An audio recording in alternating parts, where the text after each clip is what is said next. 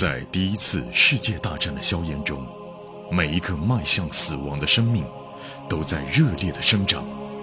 汇天、颜亮双人播讲一战史诗巨作，让你像追美剧一样追历史，追历史，穿越火线，第一次世界大战。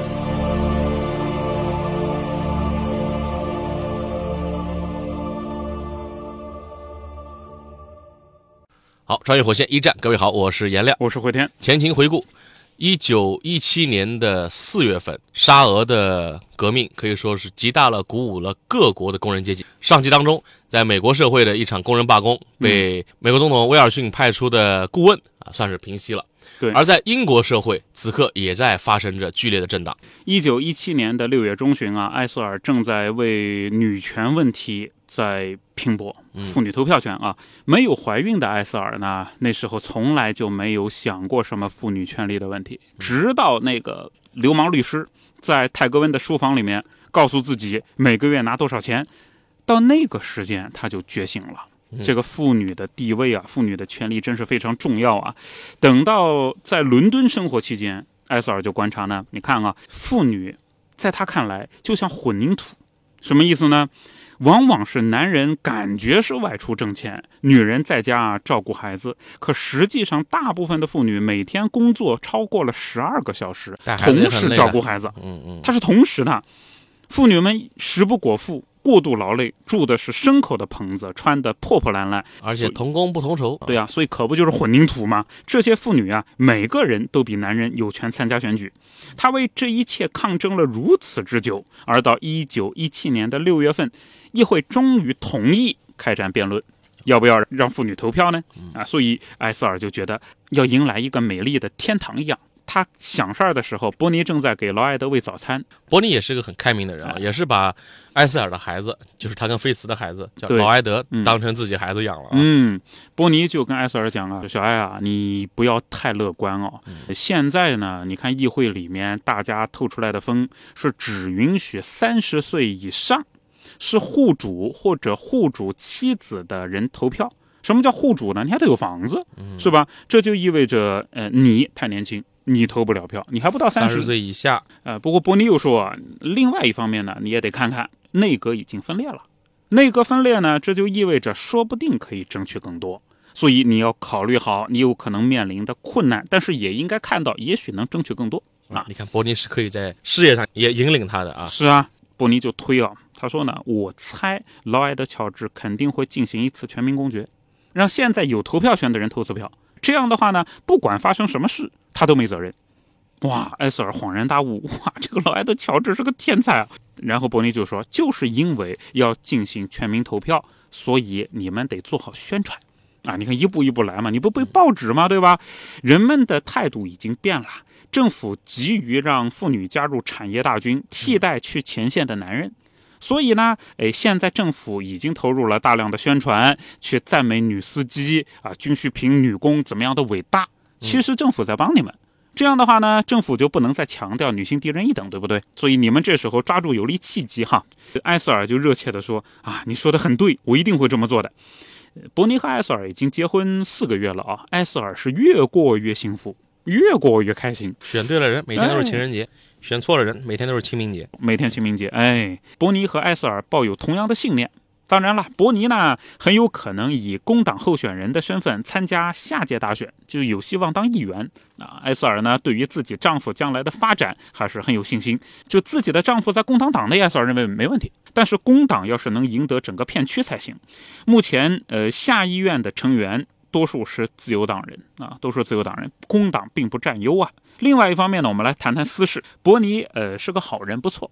埃塞尔呢还是会偶尔想起菲茨，但每一次想起菲茨，艾瑟尔已经感觉到很羞耻了。哎呀，菲茨就是自我跟本我在斗争啊。对呀、其实本我还是心里放不下菲茨的，只不过自我意识在告诉自己，想这干嘛？对呀、吧真丢脸，对吧？嗯，你看菲茨不聪明、不风趣、不善良，信仰和自己完全对立。艾瑟尔每次想到菲茨想入非非的时候啊，他就迅速的要把自己拉回来，感觉就像什么呢？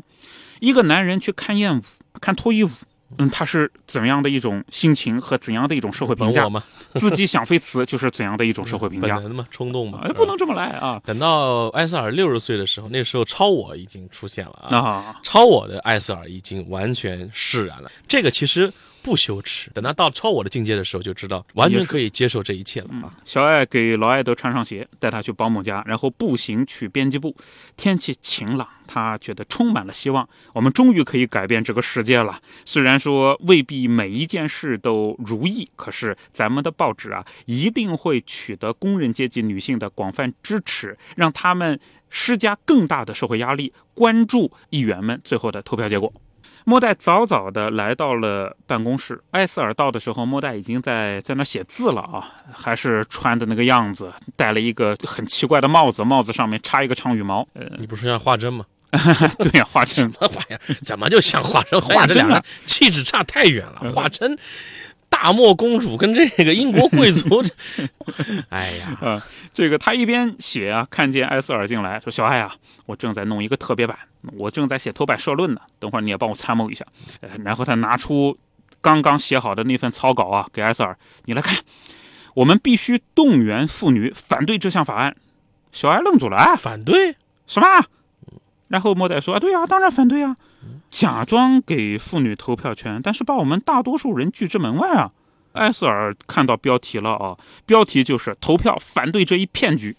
小艾说：“等一下，后当等一下啊，姐，也许这次没有满足我们所有要求，但不彻底是有比没有好，对不对呀？”末代就火了，这比没有更糟，因为这个法案假装让妇女平等。艾瑟尔叹口气啊，这个莫代呢，他是理想化的。当然，从原则上说，现在这次的要求是不对的，等于是歧视年轻女性嘛。等于在妥协嘛？对呀、嗯，但是关系到政治实践，所以小艾他就讲啊，你看啊，改革得一步一步来啊。选举权在男性方面扩展的不也十分缓慢吗？到现在为止啊，也大约一半的男人没有权利投票啊。莫代蛮横的打断了他，你怎么这么讲问题啊？这末代有的时候呢是很霸道的啊，这是他的缺点。艾瑟尔尽量啊不去生气，他心平气和的就讲：“我知道你火啊，你也是为我好，我没资格投票啊，对不对？我知道你生气是有原因的。”然后末代他的口气没有软下来，他说啊，你看啊，大多数军需厂的妇女，她们是战争的主要组成部分，军需生产的主要组成部分，到头来太年轻。没有办法投票啊！嗯还有在法国救死扶伤的护士护士、战争的寡妇都不能投票，因为他没房啊。嗯哪怕他们付出了可怕的牺牲，但是只要是租别人的房子，那就无权投票。呃，你难道看不出来啊？这个法案是想把妇女变成极少数，而且想破坏、分化、瓦解我们。莫代这个分析也是对的，确实，嗯因为按这个法案如果通过了，只有极少部分的女性才有投票权。，对啊，再想去变动，也不知道什么时候了。其实莫代想要的是更大的妇女权益的胜利，而艾瑟尔呢，他为为什么这会儿显得比较成熟了啊？一方面，当然他本来就比较有主见；再一个，他还有伯尼啊，有一个这么聪明智慧的男人在引领他，告诉他革命是一步一步来的，这个权利要一争取是有策略的。对，所以他这会儿的想法跟冲动激进的末代之间已经有冲突了，所以有个好男人在旁边指引一下还是很重要的，尤其是我搞政治。你哎，看，你说如果沃尔特陪在莫代身边，可能他会好一些。也许对啊，就这个问题对是吧？吧嗯末代嘛，现在就是完全就是自己一个人冲啊，嗯没人帮他，就是分析一下这个。莫代就说：“反正我肯定要发起一场运动，破坏这一法案，反对这一法案，不能让他投票。艾斯尔就终于发火了啊！嗯当然，一边发火一边也沮丧。你看那么多年的好姐妹，最后落得这样，塑料花闺蜜情，哎，她们比塑料花可能还还不一样一点啊，就是同志啊。结果现在翻脸，艾萨尔说：“你疯了！我只是不明白啊，为什么我们好不容易争取了一点，你要反对这个？对呀、我们几十年以来一直要求的东西，眼见到手了，你要破坏它，你不是疯了吗？末代也发火了，他更加 火吗。暴脾气。嗯、现在投票的不是我们的目的呀，哎、我们一直在为了平等奔走呼吁，现在弄一个圈套，我们钻进去就得再等一代人，你明白吧？对，这也是莫代担心的，就是嗯你这次投完票定下来了，这又是几十年过去了，下一次投票什么时候啊？埃塞尔呢就急躁的呃想说服莫代啊，但是又惊恐的发现，哇，莫代跟菲茨太像了。这兄妹两个是这么的固执己见啊！艾瑟听不听别人的意见？哎，他说：“那我没有傻到那个地步啊，我也不想再等一代人。我知道你要表达的是什么，只是你判断是错的，不需要等一代人。战争结束以后，什么都会加速发展的。”对。埃塞尔又说：“你再考虑一下，敌方会发出什么宣传攻势啊？敌方就会说：‘哎，早知道女人就没有主见吧，不知道自己要干什么吧，到头来不能让他们有选举权吧？哎，我们现在让他们有选举权，他们自己就掐起来了吧？’所以最后的结果是我们这一次连一点点人的投票权都没有。当然，这也是你试图破坏的。你这到底要干嘛？”莫代轻描淡写的说：“啊，没事儿，啊，我会在报纸上把问题写清楚。”讲清楚问题就可以了。小爱摇摇头啊，你忘记了你当初在辩论的时候被人虚了吧？不接地气，你知道吗？你说话不太高调，不接地气。普通老百姓讲话不是像你这样说话的。对，而且讲问题切忌讲的太复杂。你不但复杂，你还情绪化，你两个搅在一起去了。对你跟普通民众讲话，你就是告诉他们一二三，对，一二三就完了。你不能搞的就是像莫代这个，虽然看的是比较长远，但是是啊。你听起来就站在人民对立面了啊。哎，埃塞尔又说呢，哎，那么多年以来，我们一直抗议妇女没有投票权，没有这是障碍。一旦打破，人们就会明白，让步只是技术性问题。啊，至于说降低年龄啦、放松其他限制了，这是相对容易达到的。你应该看到这一点。结果莫代冷冰冰地说：“，这项法案是倒退。我告诉你，任何支持他的人都是叛徒。”埃塞尔半晌无言，心里面非常难过。小艾就说：“你真的这么想？你刚才说叛徒对吧？”埃塞尔说：“啊，我们一起工作两年了，跟你两年了，那么。”长时间啊，你有的时候听我的，有的时候不听我的，这个都是正常。我们刚才吵不要紧，但是你说我什么？你说我是叛徒？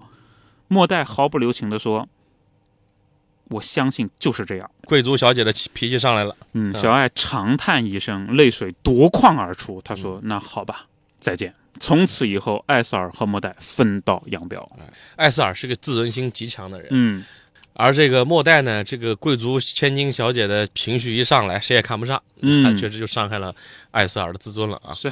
那么我们镜头再一转，转向菲茨，菲茨他要召集一次重要会议讨论俄国情况了。菲茨这种情况当时是普遍的，就是上流贵族娶了个俄国公主，那么上议院这边就炸毛了。我老岳父家遭贼了，怎么办啊？菲茨现在啊还没有开会啊，他在做准备呢，一边在房间里面打理他的拐杖，一边给自己倒了一杯白葡萄酒。现在他的情况呢是由于腿伤比较严重啊，寒冷和潮湿已经让他得了非常严重的关节炎，被列入了疗养名单，送回来了。现在在情报部门工作。所以前文讲到呢，他跟比利针尖对麦芒的怼了一下，后来嗯，菲茨上校又回家了。当然，比利还在前线呢啊，呃，菲茨他就心里面很不舒服。英法联军的攻势已经彻底失败了，法军那边在哗变啊，确实，呃，法国人呢还在守卫着自己的战壕，但是拒绝听从一切向前进发的命令。现在最大的威胁呢是俄国，为什么呢？沙皇已经被废除了，废除了以后，任何事情就有可能发生，有可能是他们退，他们一退。英国这边就完了，吃不住了，吃不住了。因为德国那边把兵力调过来，英法本来就已经开始厌战了，对，这更要命了啊！嗯，德国人在一开始一战之初是攻势的，嗯后来就进入到了守势。如果这一轮开始反扑过来，这个谁都招架不住。对啊，呃，菲茨啊就很轻蔑的管列宁这帮人叫极端分子。他们说极端分子掌握俄国一定会讲和，到那时候德国人就能空出来。我这也很讽刺。人家要和平，怎么能是极端分子呢？要打仗才叫极端分子，对不对啊？菲茨他就说：“我们不能失去俄国啊，不能失去。”他在念到这个话的时候啊，莫代陪在旁边。莫代说呢：“德国人希望布尔什维克获胜，列宁那帮人有可能已经得到德国人的支持了，至少他们过境是从德国过境的，态度很明显了啊。”嗯，正说着呢，B 公主又进来了。B 公主正准备参加马上的一次伦敦社交啊，她听见莫代的话说：“小妹。”不要紧，别小看我们俄国的皇室，随时我们会发动一场反革命。嗯，他们不是要革命吗？我们就反革命。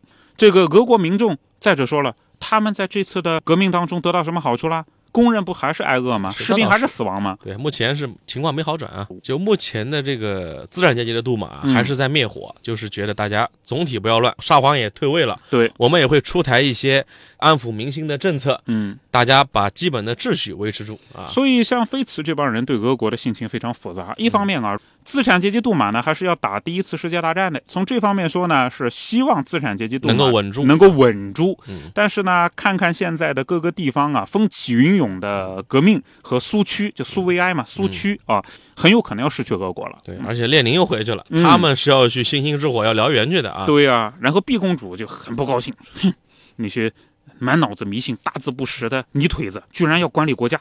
菲茨也是气愤地说啊，民众不知道，他们要陷入到一种野蛮状态了，这是多么危险啊！莫代就说啊，不过呢，如果俄国啊变得比我们英国更加的民主啊，这是很大的讽刺。至少你看列宁他们是人民当家做主啊，这和我们也是不一样的啊。菲茨就说：“小妹，我知道你又要讲妇女选举权问题了，对吧？可以了，你们现在闹得可以了。”然后莫代就不高兴，切，三十岁以上户主或者户主妻子的女性，才可以投票，嗯，这叫什么？这叫什么啊、菲茨说呢，对了，我讲到这事儿啊，我跟你说个事儿。刚才呢，我读杂志《新政治家》，上面我看到艾瑟尔的一篇文章。当时看完了以后，他觉得文章写的真心是，反正很有条理，写的很很有道理啊。他就说呢，你看啊，你的艾瑟尔同志已经说嘛，应该接受这一现实，有比没有好，那你就算了吧，你别再闹了。莫代呢，冷冷地说，不行，我不能等到三十岁才被当成人。接着呢，他又说：“我们已经分道扬镳了，以后我跟艾瑟尔不是什么同志。”哎呀，菲茨能够想象起来莫代勃然大怒的样子啊！呃，为了缓和气氛，他转向了自己的姑妈。那姑妈坐在椅子赫姆姑妈，赫姆姑妈，他说：“哎，姑妈，要是英国议会赋予妇女选举权，你还会为自己投神圣一票啊？”赫姆姑妈就冷笑：“投票，投票不俗气吗？这女的就是叫没见识，没见识啊！没见识的你你还你还贵族呢。结果非此一句话呢，就把自己姑妈说动了。姑妈，如果良好家庭像我们这种贵族家庭的女士啊都不投票，嗯剩下的可都是工人阶级选民了哟。到那时候啊，我们国家选的都是社会主义者啊。姑妈就说：“哦我赶紧去投票我还是投票好了。”这时候呢，保姆领着宝宝走进来了啊。这个小宝啊，现在已经两岁半，胖嘟嘟的啊，长着金色的头发，婴儿混血啊，这是婴儿混血这是菲茨跟毕公主的孩子啊，嗯疼爱有加，婴儿混血的小孩，在二战当中啊，在我们的第二季二战系列当中也是有重要戏份的人物啊。嗯，正在这时候，管家用银托盘送来了一封电报，啊，是给公主的。菲茨做了个手势，啊，就是把电报拿过来一起读嘛。扫开一眼，毕公主就蹦起来了，尖叫一声：“怎么回事啊？哎呀，我哥哥受伤啦！”然后他就哭起来啊，这个他们截掉了他一只胳膊啊！哎呀，他正在康复啊，可怜的哥哥啊！菲茨拿过电报读了读，上面提到安德烈王子应该是在战场上被榴弹给打中了，于是他回到了莫斯科的乡村庄园。哎呀，真是希望安德烈能够康复，因为很多伤员都死于伤口感染，截肢有的时候都不能阻止坏疽的蔓延啊。所以菲茨呢就跟比伟说啊，哎，老婆啊，我也很难过，我也很难过啊。这样我会请求英国大使进行详细的调查。呃，你先跟着回房间，我琢磨一下，是不是最近啊，我们到俄国去一趟。菲茨跟毕公主可能要踏上去俄国的道路啊。嗯，此刻的俄国社会是巨变当中，菲茨跟毕公主这趟的俄国之行到底会遇到些什么？我们在下集当中跟各位继续来讲述。好，穿越火线一战这集就到这里。节目的最后，告知大家一个好消息：继一战后汇天、颜亮的两档新节目《永恒的边缘》《冷战的权力游戏》，还有《世界的凛冬》二战的权力游戏都已经上线。从一战的硝烟弥漫到冷战的两极对抗，二十世纪人类的故事得以完美落幕。大家可以在喜马拉雅搜索“冷战”“二战”即可找到新节目。同时，我们还组建了高级 VIP 群，您可以添加火线助手拉您入群，微信号就是火线的全拼加二零二，也就是火线二零二。慧天和颜良老师会在群内与大家交流，同时群里也会发送各种福利、新节目抢先听、节目周边等等。我们在群里等你。